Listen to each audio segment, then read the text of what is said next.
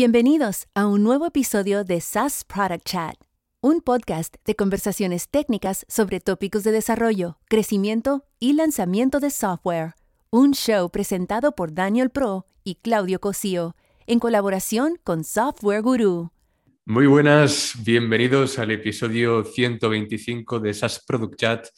Hoy vamos a tener nuestro segundo book club de la historia de SaaS Product Chat y va a ser sobre nuestros aprendizajes de este libro, Shape Up, de Ryan Singer. Se trata de un libro que hizo público la gente de Basecamp hace ya más de dos años sobre cómo desarrollan productos digitales y cómo gestionan proyectos de software. Clau, me da mucho, gusto saludarte otra semana más. ¿Cómo estás? Sí, aquí andamos otro, otro día fuera de, de, de la oficina, a.k.a. Eh, el cuarto de, mi casa. Este, estamos aquí afuera, a ver un poquito de ruido, pero nada, bien. El libro es buenazo, ¿no? O sea, Ryan creo que hace un muy buen esfuerzo de, resumir toda la experiencia que ha adquirido eh, dentro de Basecamp. Eh, y bueno, vamos a entrarle duro y macizo. No pretendemos en 30 minutos poderles dar todo el contexto del libro, pero creo que hay dos, tres cositas que, vamos a resaltar. Y adelante, Dani. Dale, pues para los que no conocen a Ryan Singer, es el responsable de estrategia de Basecamp y es la persona que nos va explicando toda la metodología paso a paso en el libro.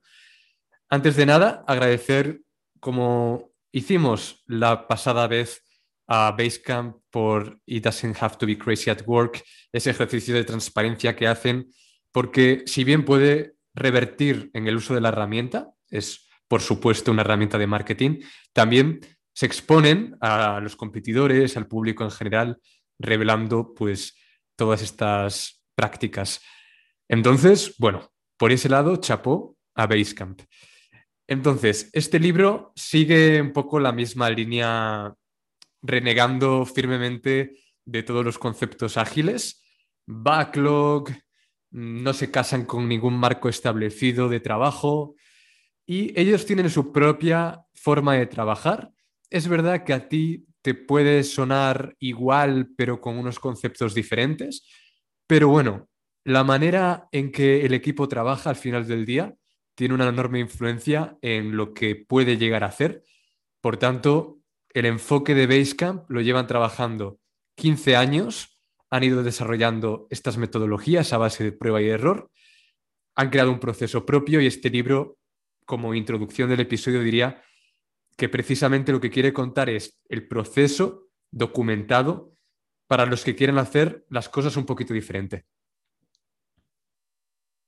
Sí, yo creo que para mí una de las grandes lecciones del libro es cómo, cómo estiman el esfuerzo, ¿no? O sea, creo que ese es para mí es, lo que eh, va a contracorriente, ¿no?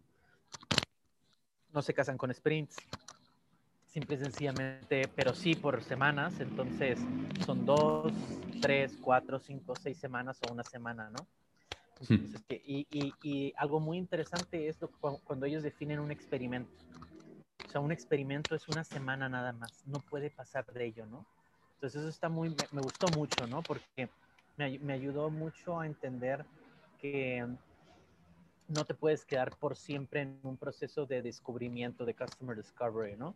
ellos dicen en una semana y lo que saques de esa semana se revisa y después se hace, toma una decisión si, si continúan invirtiéndole a ese experimento, ¿no? Creo que eso es algo muy, muy valioso, ¿no? Sí, yo antes de decir los puntos que me han resultado más interesantes. Voy a dar contexto para la gente que no lo haya leído. Básicamente se divide en tres partes.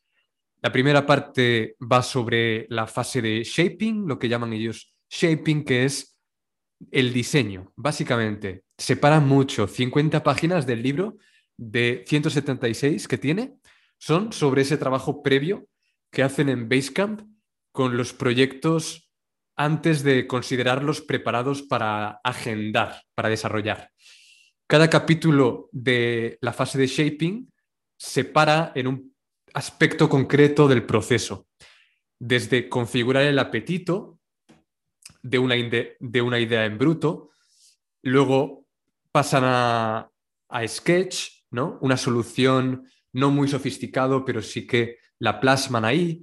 Luego escriben el pitch que representa el proyecto y luego explican como las diferentes eh, técnicas para mantener ese diseño en el correcto grado de, de abstracción, ¿no?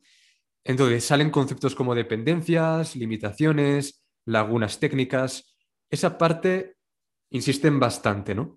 ¿Por qué insisten? Porque luego viene la parte de apostarle a ese proyecto, la que llaman ellos betting, que básicamente es eh, la fase donde envían ese proyecto diseñado y muy bien definido al equipo de jefazos, ¿no? Al C-level, que están todos sentados en una mesa redonda y eligen entre los pitch presentados y deciden qué van a hacer, como decías, durante seis semanas. Normalmente ellos definen siempre seis semanas, pero a veces también asignan eh, proyectos, mini proyectos que no tienen tanta envergadura dentro de la empresa, dos semanas.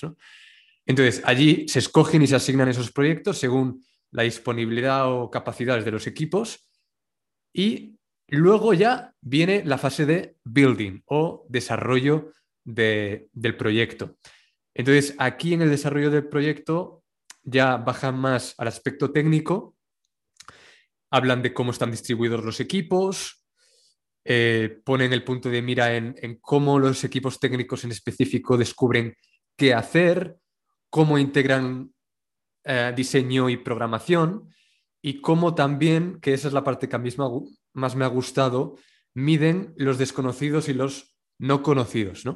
Ellos eh, presentan un enfoque muy chulo sobre la visualización de ese progreso hacia negocio, que está basado en scopes, ¿no? que, es, un conjunto de tareas eh, que se corresponden a una funcionalidad independiente.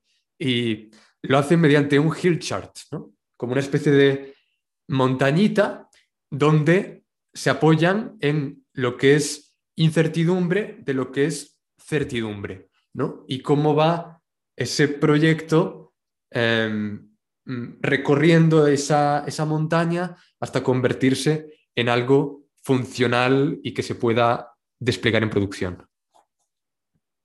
Sí, definitivamente el, método es, em, y, ahí viene como de las bases que siempre ha tenido Basecamp, ¿no? Muy enfocados al usuario, ¿no? User-centered, ¿no? Donde, eh, donde ellos describen, ok, cuál es el problema, cuál es la solución, los, los rabbit holes o lo que son known, known knowns, known unknowns y unknowns unknowns, ¿no? Em, desconocidos desconocidos, que son importantes, ¿no? O sea, y sobre todo también delimitan, ¿no? Todo aquello que esté out of bound, ¿no? O sea, qué es lo que no va a cubrir, ¿no? Que, pero ya lo, lo interesante aquí es que el equipo de producto tiene una descripción sobre, ok, ¿qué no vamos a abordar, ¿no? O sea, porque obviamente tiene seis semanas, ¿no? O sea, entonces ahí es donde dices que eso, esto que, que, necesitamos hacer, lo podemos hacer en seis semanas, ¿sí o no? Y ahí es donde, donde realmente llega el enfoque de, de, Shape Up, ¿no? Y al final lo que es el Success Criteria, ¿no? O sea, okay, ¿cuáles son las características para que esto tenga éxito, ¿no? Y el tema del, del pitch a mí me gusta mucho porque eso lo, lo, lo trajeron de Amazon, ¿no? Que haces el one pager con el pitch de lo que quieres hacer de la funcionalidad o el producto o la mejora y los C-levels, pues bueno, tienen que autorizar el, el, los recursos para poderlo ejecutar, ¿no? Entonces eso es más mm. muy, muy bueno. Sí, eh, las fases de shaping, para que entendáis cómo lo organizan, son cuatro. Básicamente, primero fijan los límites, lo que hablábamos del scope, cuánto vale la pena esa idea y definen el problema. A mí me gusta mucho el enfoque que tienen porque siempre definen los problemas, siempre hablan de conceptos, de realmente vale la pena esta idea que hemos tenido, ¿no? Luego dibujan la solución.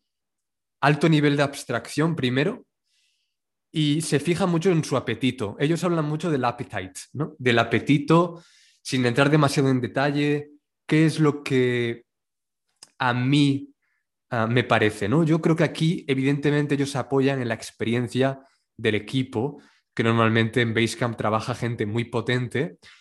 Eh, pronto tendremos a un programador senior de Basecamp en el podcast y ellos dibujan esta solución con el equipo. Luego apuntan los riesgos, por supuesto, ¿no? Porque cuando creen que tienen ya la solución, miran todos los problemas que pueden ir surgiendo a partir de ese proyecto. Entonces, esa tarea de prevención de riesgos está claramente para evitar que el equipo de desarrollo pierda el tiempo, que muchas veces pasa, que te pones ¿no? a trabajar en una funcionalidad y al final mm, la, cambian eh, las prioridades o mm, cambian los requisitos. Por último, lo que decías, escriben el pitch formal. También me gusta mucho cómo lo hacen. De hecho, usan su propia herramienta para, para hacerlo, obviamente, ¿no? Project Management Tool. Resumen el problema, ponen las limitaciones, la solución y los riesgos. Entonces, si el proyecto se elige en esa mesa redonda, el pitch eh, puede también reusarse para explicar el proyecto al equipo.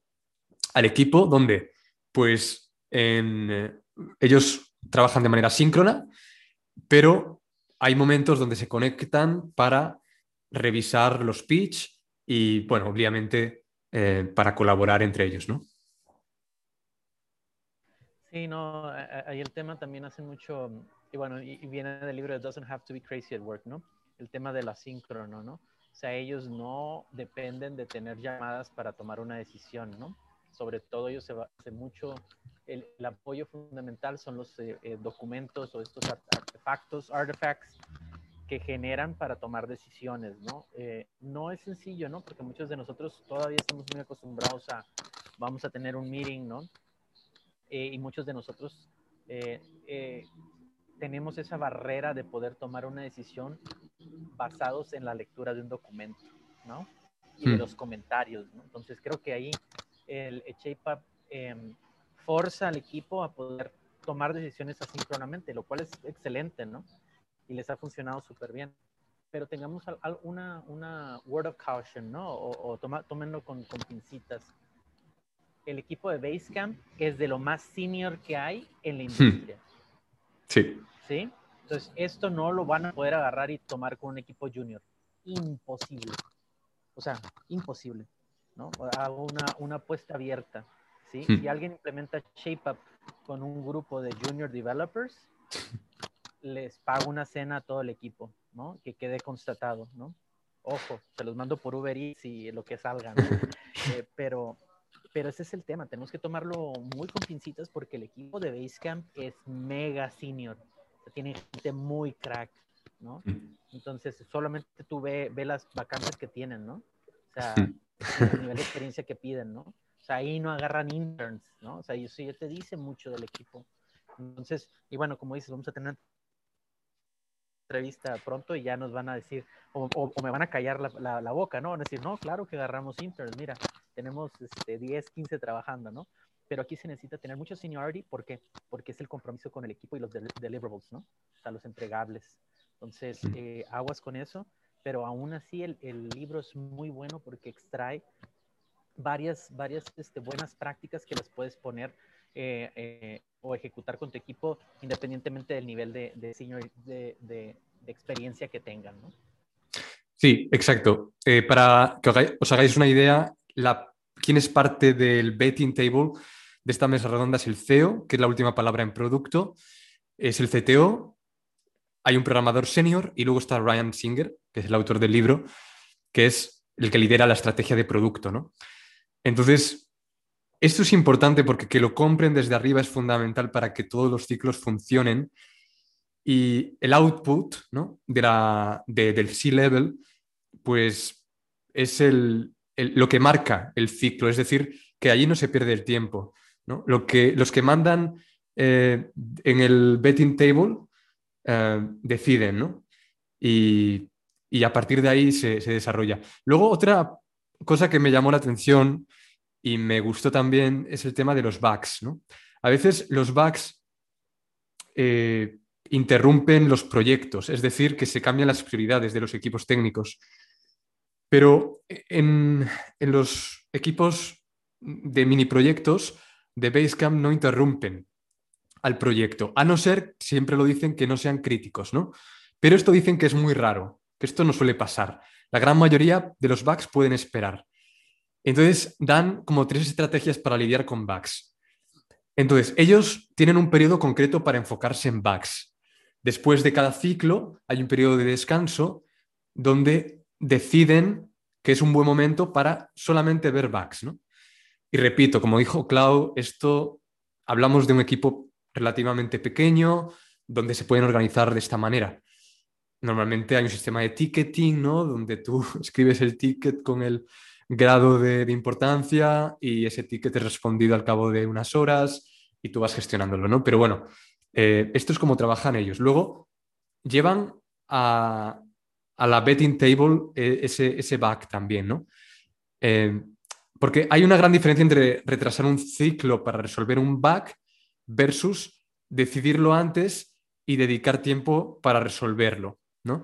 Entonces, a veces cuando están cerca de las vacaciones o hay más gente de vacaciones, pues se dedican a resolver bugs. Y bueno, pues puede ser el momento bueno para, hacerlo, porque muchos están, están de vacaciones. Entonces, bueno, eh, yo creo que es una manera de enfocarlo, Clau. No sé si en otro tipo de empresas funcionaría, pero al menos así es como lo hacen ellos.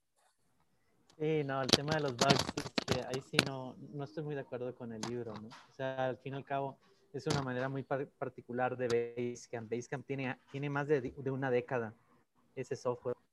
Entonces eso quiere decir que su software ya es monolítico, ¿no? En el sentido de que tiene una base ya establecida. Eh, y obviamente ellos pueden, pueden trabajar así. ¿Cuál es la diferencia? Y, y, algo donde tenemos que ser bien, bien, bien claros con, con, con Basecamp ellos tienen un solo tipo de cliente. Hmm. O sea, ellos no tienen tier pricing, por lo cual quiere decir que pueden tener a Apple, pueden tener la cafetería de la esquina, pueden tener a McDonald's y a ellos les da igual, porque todos pagan lo mismo, ¿no? Correcto. A ver, obviamente, sí, tienes 10 mil, 20 mil, pero al final todos pagan lo mismo, ¿no? Entonces, ahí es el detalle, eso les permite darse ese lujo en el caso de, de, Comalatec, donde trabajo yo, nosotros no tenemos ese lujo, ¿no? Si llegan nuestros clientes, ¿no? Este, grandes, ¿no? Blizzard, Apple, Oracle, Cisco. Ahí cuando cae un bug de ellos, no, no, lo, no, no dices, bueno, ni se lo llevas, ni, ni, hay que llevarlo al betting table. ¿Por qué? Porque tú ya mismo sabes. es una licencia de 10 mil, 15 mil, 20 mil usuarios. Estás hablando de mucha pasta, ¿no? Entonces, ahí no hay que tomar ninguna decisión, sabemos que hay que meterlo, ¿no? Porque estás, estás teniendo impacto ahí. Entonces, eh, entonces yo creo que el reto más importante es, este, sinceramente, entender que es una buena manera en que Basecamp trabaja, eh, pero no todo va a ser aplicable para cualquier tipo de, de, empresa de producto, ¿no? Sobre todo cuando tienes diferentes niveles de pagos, ¿no? ahí ese es el gran reto. Sí, sí, sí, al final hay muchos puntos eh, de este libro. A mí particularmente me gusta mucho que Basecamp haga público su marco de trabajo. Me ha hecho pensar, obviamente he publicado un resumen entero del libro, me lo he leído detalladamente, creo que saco, saco muchas señales y muchas como sí, como recomendaciones que, yo estoy ya aplicando a mi trabajo, pero sobre todo es importante saber eh, que Basecamp se mueve, se mueve así porque mm, tienen la expertise que tienen y, bueno, si es exportable o no al resto de, empresas, bueno, pues yo creo que depende mucho del equipo en el que trabajes, del líder que tengas, y yo creo que hay empresas grandes que ya lo utilizan. Eh, no, sé, no sé si han dado a conocer algunas empresas, Clau, pero igual, igual es posible en compañías grandes que, trabajen con metodología ágil ya, ¿no? algo importante de ShapeUp es de que tiene que haber el, o sea, el equipo directivo tiene que estar de acuerdo de este, tipo, de este cambio, ¿no? Porque al final, em, algo muy importante que siempre va a querer el equipo directivo es tener mucha certeza de qué es lo que viene en el pipeline eh, para features eh, eh, que van a, van a tener un impacto sobre el revenue, ¿no? Entonces, em, o, va, o retención, o van a evitar el churn, ¿no?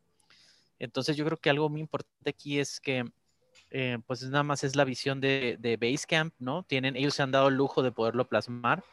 Hay otras empresas, ¿no? O sea, Atlassian es una de ellas también, ha, desarrollado un playbook. Este, tenemos también eh, InVision, también ha, puesto un playbook. De hecho, hoy es la conferencia de Figma. Eh, ya está corriendo, se lo recomiendo que, busquen ahí, uh, búsquenlo en Twitter, ¿no? Figma eh, Conference y ahí va a salir y, ahí va a haber muy buenas charlas. Ellos también han, han hecho, han creado, han publicado su playbook, ¿no? Entonces, creo que, es una, una tendencia muy importante que las empresas ahorita de productos están, están apostando por dar a conocer la manera en que trabajan, ¿no? Sin tener tanto miedo a que, a que la competencia les vaya a, copiar o replicar, ¿no? Entonces, creo que el tema de transparencia es, algo muy, muy eh, enriquecedor para la industria, ¿no? Y, ahora falta que nosotros, eh, que estamos haciendo productos de, eh, en, en países de habla hispana, también hagamos nuestra parte, ¿no? Porque todo eso de consumir este em, contenido en inglés, creo que, es algo que queremos cambiar, ¿no? Entonces, a ver, a ver quién se anima. Sí, y este podcast eh, va en ese camino, ¿no? De apostarle al contenido en español y hablar también de, tópicos de software eh, técnicos y, hacerlo, pues, para todo el mundo de habla hispana. Oye, Clau, pues lo dejamos aquí si te parece. Yo creo que esta metodología eh, al menos tenéis que consultarla, tenéis que ver si podéis adoptarla, adaptarla a vuestra manera. Os hemos más o menos mencionado los conceptos más importantes. Recordad, este libro habla de lo que es un producto shaped o diseñado y unshaped. Luego habla también de apetitos, eh, de diseñar el nivel correcto de abstracción. También separa, si eres diseñador, en conceptos como breadboards o sketches Luego también la mesa redonda para apostarle, eh, la selección correcta del ciclo de desarrollo. Y bueno, luego habla de scopes, de lo que hablamos de downhill y uphill, de lo desconocido, de cómo comunicarlo y de separar esos must haves de los nice to haves. Digamos que yo ese sería mi resumen del libro y me despido hasta la próxima semana, Clau, que acabes muy bien la semana. Sí, gracias a todos por escucharnos. Y, bueno, nada más ahí, por favor, hablando de contenidos en español, eh, por favor, ahí denle una vuelta al libro, La Guía Startup. Busquen en Twitter, el hashtag es Guía Startup y, o en gumroad.com. Este, y bueno, que sepan nada más, todas las ganancias del libro van para apoyar una casa hogar aquí en Ciudad de México. Eh, la buena nueva es que ya juntamos este, 500 dólares del mes de abril que aquí en México el mes de abril es el Día del Niño, entonces esperemos juntar otro dinerito más para darles ahí un regalito extra a los 70 chicos y chicas que están en el orfanato de Casa Alianza. Entonces, muchas gracias por todo su apoyo. Eh, Dani, eh, que estés muy bien. Eh, todos, por favor, usen cubrebocas. Ya vienen las vacunas. Este, ya la luz al final del túnel ya se acerca. Entonces, este, ánimo, ánimo a todos y buen cierre de semana. Adiós a todos. Hasta la próxima. Chao. Nos despedimos por hoy.